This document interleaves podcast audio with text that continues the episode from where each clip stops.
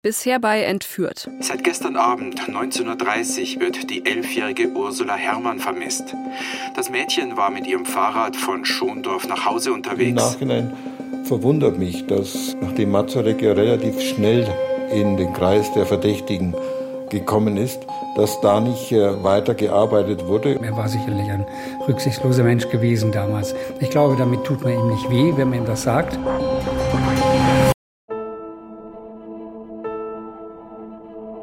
1984 liegt Ursula Herrmann seit drei Jahren auf dem Friedhof in Eching am Ammersee. Sie hat ihre Ruhe gefunden. Familienmitglieder, Polizisten und Medienleute nicht. Die Täter laufen noch frei herum. Jahrelang hat die Soko Fürstenfeldbruck ihren Fokus vor allem auf einen Tatverdächtigen gerichtet, auf Werner Mazurek. Aber die Ermittlungen gegen ihn sind aus Mangel an Beweisen eingestellt. Vorläufig.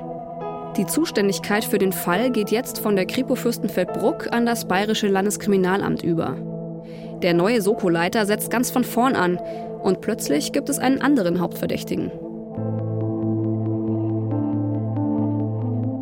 Das ist Entführt, ein Podcast über den Fall Ursula Herrmann. Folge 3: Sie haben ihn. Ich bin Katja Peisen-Petersen.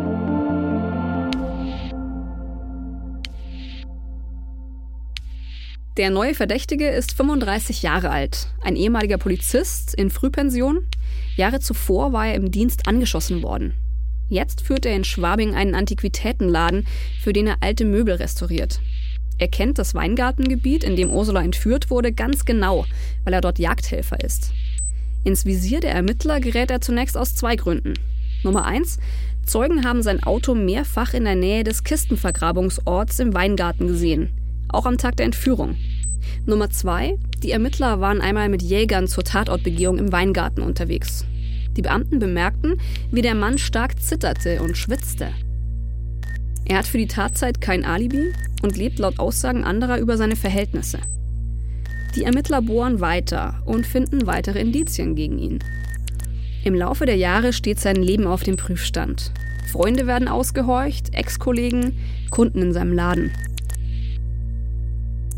Ein Jahr nach seiner Vorstellung bei der Polizei muss der Mann seinen Antiquitätenladen aufgeben. Menschen aus seinem Umfeld werden zu Beschuldigten. Sein Bruder, der auch verdächtigt wird, wendet sich 1987 an Edmund Stoiber. Der ist zu diesem Zeitpunkt Chef der Staatskanzlei.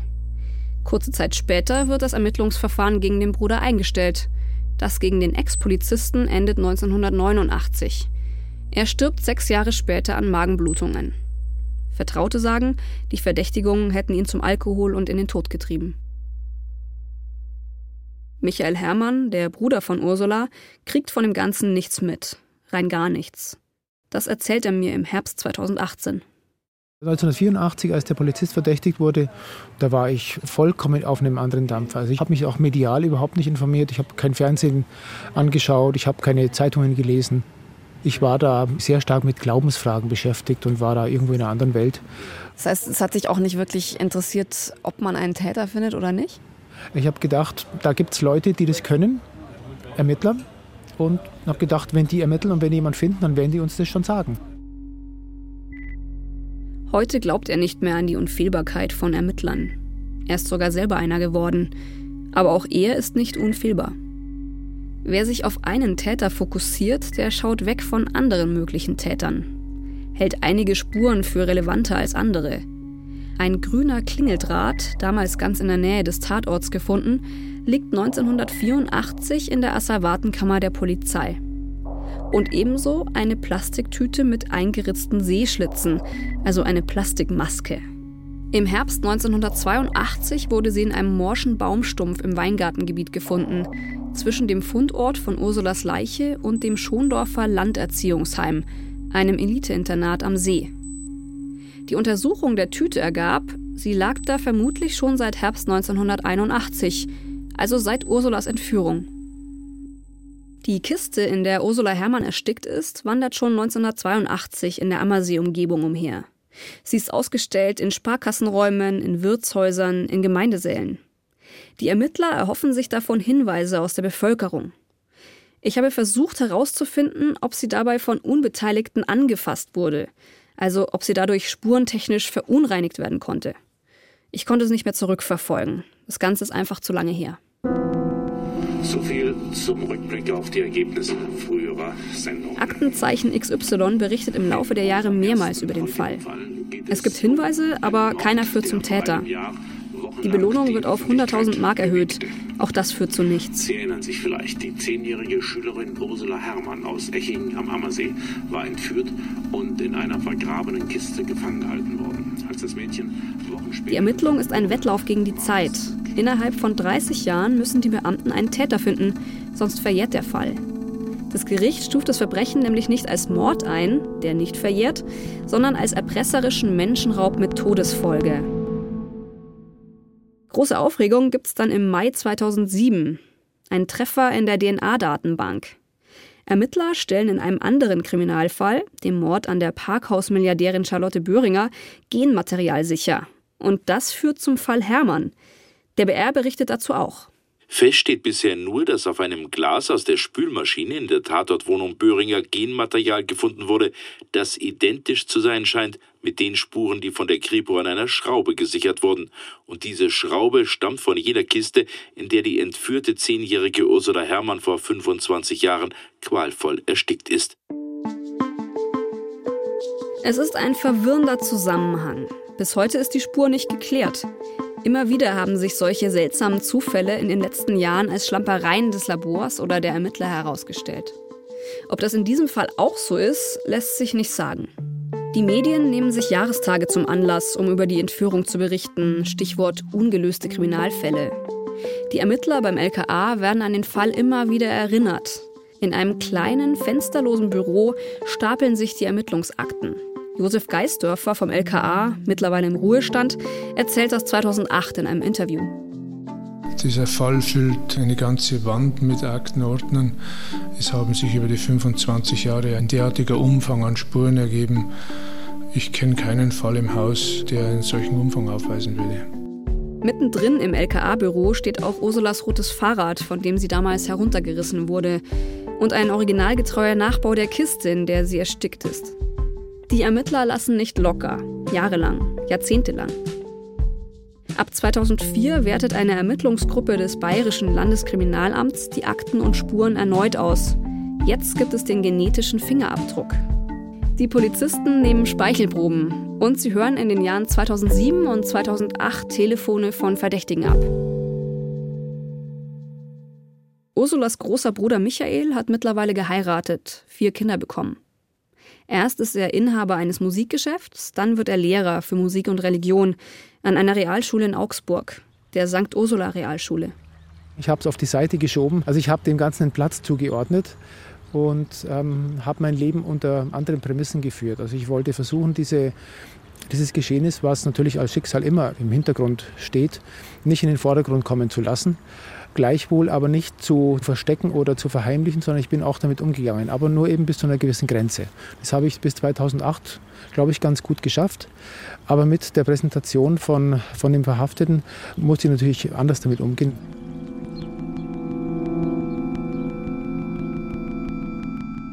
Mord an Ursula Herrmann ist wohl geklärt, 27 Jahre nachdem das Verbrechen geschah. Am 30. Mai 2008 präsentiert die Augsburger Staatsanwaltschaft der Presse eine Sensation. Festnahme im Fall Ursula Herrmann. Drei Jahre vor einer möglichen Verjährung kamen die Ermittler dem 58-jährigen mutmaßlichen Täter auf die Spur. Ich lese Von davon erstmals er in der Süddeutschen Zeitung und bin, wie alle anderen, die mit dem Fall in der Region irgendwie aufgewachsen sind, völlig baff. Also doch noch Aufklärung, nach so vielen Jahren. dass auf seiner Schreibmaschine der Erpresserbrief an die Eltern geschrieben wurde. Er wurde auch zeitweise festgenommen. Trotzdem dauerte es 27 Jahre, ihn endgültig zu überführen. Der Verhaftete ist ein alter Bekannter, Werner Mazurek. Der Werner Mazurek, der damals seinen Hund in die Tiefkühltruhe gesteckt hat. Gegen den ein Zeuge 1982 aussagte, er habe für ihn ein Loch im Wald gegraben.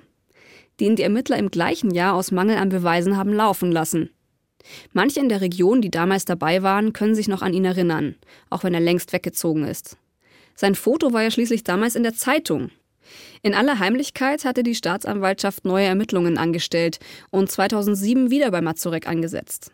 Sie haben DNA-Proben genommen, sein Haus durchsucht, sein Telefon abgehört und dabei neue Indizien gewonnen. Polizisten und Sachverständige aus den 80ern wurden jetzt wieder befragt. Nichts davon drang an die Öffentlichkeit. Meine Eltern haben in dieser Mai, das war glaube ich die letzte Maiwoche, mir irgendwann schon mal mitgeteilt, dass da Bewegung jetzt gekommen ist und dass es sein kann, dass demnächst irgendwas von der Staatsanwaltschaft oder vom LKA kommt. Aber ich habe nichts Konkretes gewusst, sondern ich habe es dann tatsächlich in der Zeitung gelesen und habe dann als erstes dieses Bild von dem hochgehaltenen Tonbandgerät in der Zeitung gesehen. Und das war erstmal für mich erstaunlich, wie das ein Indiz sein kann. Ich habe den gleichen Zeitungsartikel vor Augen. Ein Beamter hält ein altes Tonbankgerät hoch. Die Staatsanwaltschaft präsentiert damit ihr neues Hauptindiz, das Grundig TK 248. Die Ermittler des LKA haben es 2007 bei einer Durchsuchung von Mazureks Haus in Schleswig-Holstein entdeckt. Es gab doch die Erpresseanrufe bei Familie Hermann kurz nach Ursulas Verschwinden. Erst die Bayern 3 Verkehrsmelodie, dann Schweigen. Eine Spezialistin des Bayerischen Landeskriminalamts hat das Tonbankgerät untersucht. Es ist so. Ein Tonbankgerät kann ganz spezifische Merkmale aufweisen, eine Art akustischen Fingerabdruck. Die Spezialistin hat festgestellt, der Bayern 3 Jingle des Erpresseranrufs sei wahrscheinlich von genau diesem Gerät aufgenommen worden. Dem Gerät, das bei der Durchsuchung von Mazureks Haus sichergestellt wurde. Es wird im späteren Prozess und auch danach eine große Rolle spielen. Als ich davon zum ersten Mal lese, denke ich, Wahnsinn, was alles möglich ist. Mit welchen Mitteln man heutzutage Verdächtige überführen kann. Als Ursulas Bruder Michael davon zum ersten Mal hört, ist er mehr als skeptisch. Anders als ich kennt er sich mit Audiotechnik aus. Ich bin in den 80ern auch mit Kassettengeräten und Tonbandgeräten konfrontiert gewesen, dann aber auf digital umgestiegen natürlich, weil ich selber Musiker und auch Audiotechniker bin. Aber ich kenne mich doch mit Akustik aus, ähm, habe mich viel mit Lautsprecherbau auch beschäftigt und mit Raumakustik. Das Tonbandgerät wurde präsentiert. Es gibt also hochwertigere Marken, wo man davon ausgehen kann, dass die Parameter über Jahrzehnte eher stabil bleiben. Bei diesem Gerät ist es nicht so wahrscheinlich, dass sie stabil bleiben. Und das war ist mein erster Gedanke. Wie kann es sein, dass man nach fast drei Jahrzehnten ein Gerät neu bewertet und glaubt, dass es jetzt so ist wie damals. Bei all der Skepsis rund um das Tonbandgerät im Mai 2008 bei der Präsentation des Tatverdächtigen überwiegt bei Michael ein anderes Gefühl. Generell war ich natürlich schockiert, dass Sie jetzt nach dieser langen Zeit plötzlich einen Täter gefunden haben. Wir haben uns hier eingerichtet in dieser Grundhaltung, es gibt keinen Täter über 25 Jahre. Haben wir uns darin eingerichtet uns damit arrangiert sozusagen. Und jetzt plötzlich sich mit dem Täter zu konfrontieren, das war eine komplette Neuorientierung vom Kopf her und deswegen, glaube ich, war ich schockiert. Weil ich gemerkt habe, ich muss jetzt ganz neu denken. Ich habe mich auch an diese Person erinnert und habe mich erinnert, ja stimmt, da war damals, irgendwas war da, der war schon in Verdacht. Den Strafprozess gegen Mazurek verfolgt Michael als Nebenkläger, genau wie seine Eltern. Augsburg. Gut 27 Jahre nach der Entführung und dem Tod der Schülerin Ursula Herrmann aus Eching am Ammersee hat vor dem Landgericht der Prozess gegen einen Tatverdächtigen begonnen. Der 58-Jährige ist wegen erpresserischen Menschenraubs mit Todesfolge angeklagt. Seiner Ehefrau wird das Gericht Beihilfe vor. Der Angeklagte bestreitet die Tat. Am 19. Februar 2009 geht der Prozess los. Die Augsburger Allgemeine tickert auf ihrer Website live vom Landgericht im Minutentakt. Vor dem Schwurgerichtssaal 101 des Augsburger Landgerichts drängen sich frühmorgens knapp 100 Journalisten, Fernsehteams und Fotografen. Es dauert nur wenige Minuten, dann sind alle 75 Zuschauerplätze belegt. Michael Herrmann und seine Eltern sind nicht erschienen. Um kurz nach neun betritt Werner Mazurek den Gerichtssaal. Beige Korthose, grüner Pulli. Mit Handschlag begrüßt er die Anwälte seiner Frau, dann setzt er sich auf die Anklagebank zwischen seine Anwälte Wilhelm Seitz und Walter Rubach. Ruhig vernimmt er die Anklageschrift. Ein paar Stunden später spricht er selber. Mit fester, lauter Stimme verliest er eine persönliche Erklärung. Er bedauere den Tod von Ursula, habe damit aber nichts zu tun. Punkt für Punkt geht er auf die Vorwürfe der Staatsanwaltschaft ein und schließt mit den Worten, es wird ein langer Prozess werden, aber ich bin mir sicher, dass ich freigesprochen werde. Mazureks Verteidiger Walter Rubach sagt den Reportern, Man hat die Haare neu untersucht, man hat Mikrospuren untersucht, man hat Fingerabdrücke untersucht. Nichts, nichts, nichts ist da, was auch nur ansatzweise in die Richtung dieses Mannes weist. Es gibt nichts, was unmittelbar auf die Person, die jetzt vor Gericht steht, hindeutet. Alles, was man hat, deutet auf viele andere Personen hin. Sie müssen wissen, dass es ungefähr 2800 Spuren gab. Ja, dass es, ich weiß nicht, Dutzende von Personen gab, die beschuldigt worden sind. Es stimmt, es gibt keinen einzigen direkten Beweis gegen Werner Mazurek. Und neben wenigen neuen Indizien wie dem Tonbankgerät stützt sich die Staatsanwaltschaft größtenteils auf alte Indizien, also auf die, die 1982 nicht einmal für eine längere Untersuchungshaft gegen Werner Mazurek gereicht haben. Aber es sind wirklich jede Menge Indizien, die die Staatsanwaltschaft dagegen ihn zusammengetragen hat. Und sie sollen vom Gericht völlig neu bewertet werden, also ohne die Einschätzungen der Ermittler damals, tabula rasa. Reinhard Nemetz, zu diesem Zeitpunkt Leiter der Staatsanwaltschaft Augsburg, sagt, wir sprechen da von Indizien, die sie insgesamt nach unserer Auffassung zu einem stimmigen Gesamtbild, zu einem Mosaik addieren. Der Fall Ursula Herrmann wird für das Augsburger Landgericht einer der aufwendigsten Indizienprozesse jemals.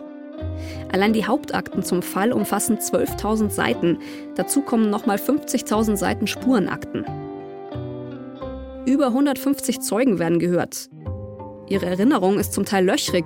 Kein Wunder, es geht um Geschehnisse von vor 28 Jahren. Einige Zeugen sind verstorben oder krank. Aber das Gericht ist auf sie angewiesen. Statt Zeugenaussagen im Gerichtssaal werden die alten Vernehmungsprotokolle wieder ausgegraben. Protokolle von Vernehmungen, die man heute nicht mehr so führen würde. Und Michael Herrmann?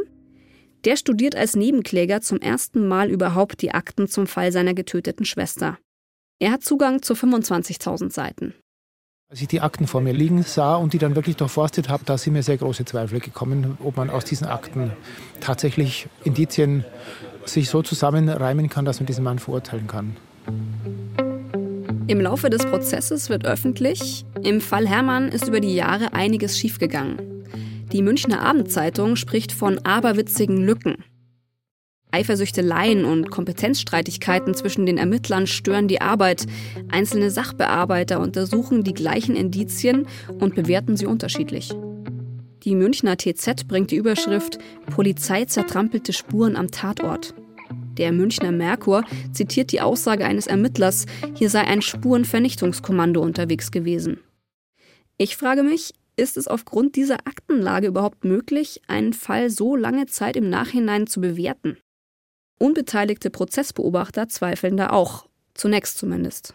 Fürs Erste alles offen eigentlich. Es ist ja noch nichts bewiesen, es sind keine handfeste Sachen nicht da, es ist ja nur Indizien. Für mich, so wie es jetzt aussieht, ist er unschuldig. Dann geht der Fall in die Tiefe. Die Indizien gegen Mazurek werden ausführlich präsentiert, in allen Einzelheiten. Sie umfassen mehrere Seiten. Sie alle ausführlich zu nennen, sprengt den Rahmen dieser Sendung. Ich gebe hier mal einen Überblick. Da ist zum einen das Motiv. Mazurek hatte Schulden in sechsstelliger Höhe, ohne Aussicht auf Besserung. Trotzdem plante er eine Weltumsegelung und sagte vor Zeugen, man müsse ein Ding drehen, mit einem Geschäft zwei Millionen machen. Die Entführer forderten zwei Millionen Mark. Dann das Alibi. Mazurek hat keins, zumindest kein objektiv überprüfbares. Und für die Tage nach der Entführung gibt es Widersprüche bei den Zeugenaussagen.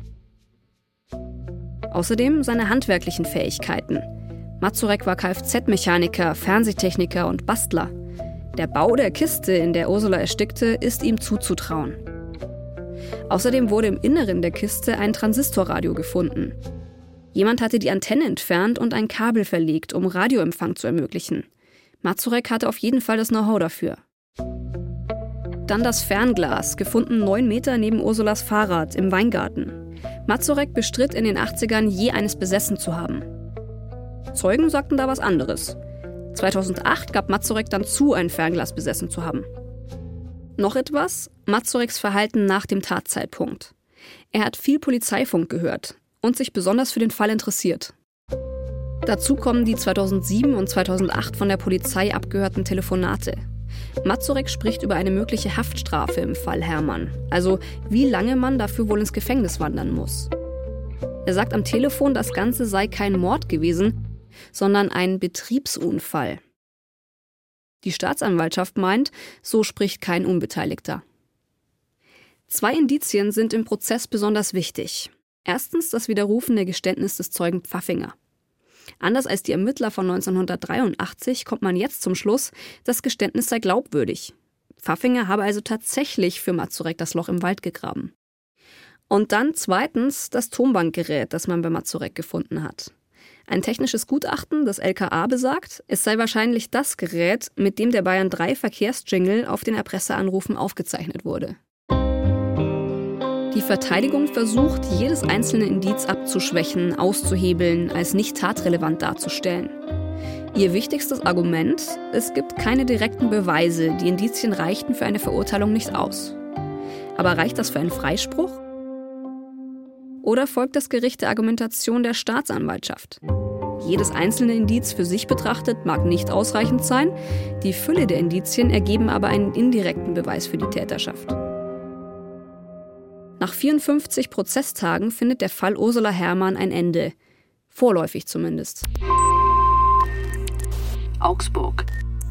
Fast 30 Jahre nach der Entführung und dem Tod der kleinen Ursula Herrmann ist der Angeklagte zu lebenslanger Haft verurteilt worden. Die Richter sahen es als erwiesen an, dass der heute 59-jährige Fernsehtechniker das zehnjährige Mädchen 1981 in eine im Wald vergrabene Kiste sperrte, um von den Eltern zwei Millionen Mark Lösegeld zu erpressen. Seine wegen Beihilfe mit angeklagte Ehefrau wurde aus Mangel an Beweisen freigesprochen. Reinhard Nemetz von der Staatsanwaltschaft ist zufrieden. Ich bin dem Gericht dankbar für die Sorgfalt, mit der er sich dieser sehr komplexen Aufgabe gestellt hat. Aufgrund dessen war es aus meiner Sicht mehr oder weniger zwangsläufig, dass das Gericht dem Antrag der Staatsanwaltschaft gefolgt ist. Zwischen all den Reportern, all den Kameras bleibt einer relativ gefasst. Michael Herrmann. Journalisten fragen ihn, ob er zufrieden sei mit dem Ausgang des Verfahrens. Er antwortet, ich wäre mit dem Freispruch nicht zufrieden gewesen und bin auch mit dem lebenslangen Urteil nicht zufrieden, weil letztendlich keine Sicherheit entstanden ist. Es gibt gar keine Dinge, die als Beweis gelten. Das ist für uns als Familie schon schwierig.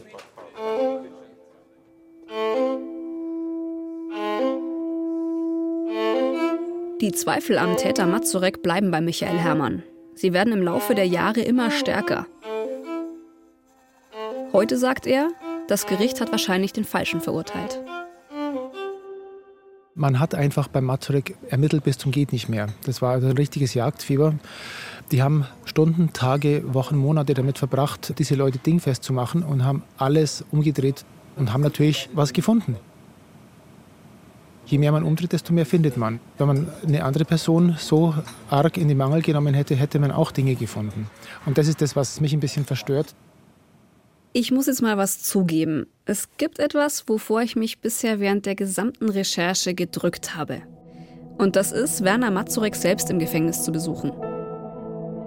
Aber jetzt komme ich nicht mehr drum rum.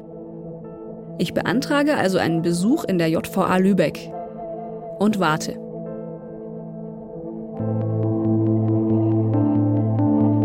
Das war die dritte Folge des Podcasts Entführt, der Fall Ursula Herrmann. In der nächsten Folge geht es um Zweifel.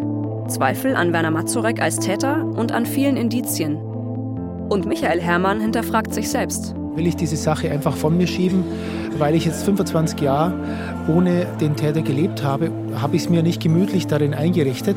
Und was ist mit dem Zeugen, der zum Zeitpunkt des Prozesses bereits auf dem Friedhof liegt? Die beiden Beamten, die ihn vernommen haben, haben verheerend agiert. Alle sieben Teile finden Sie im Entführt-Podcast oder in der ARD-Audiothek.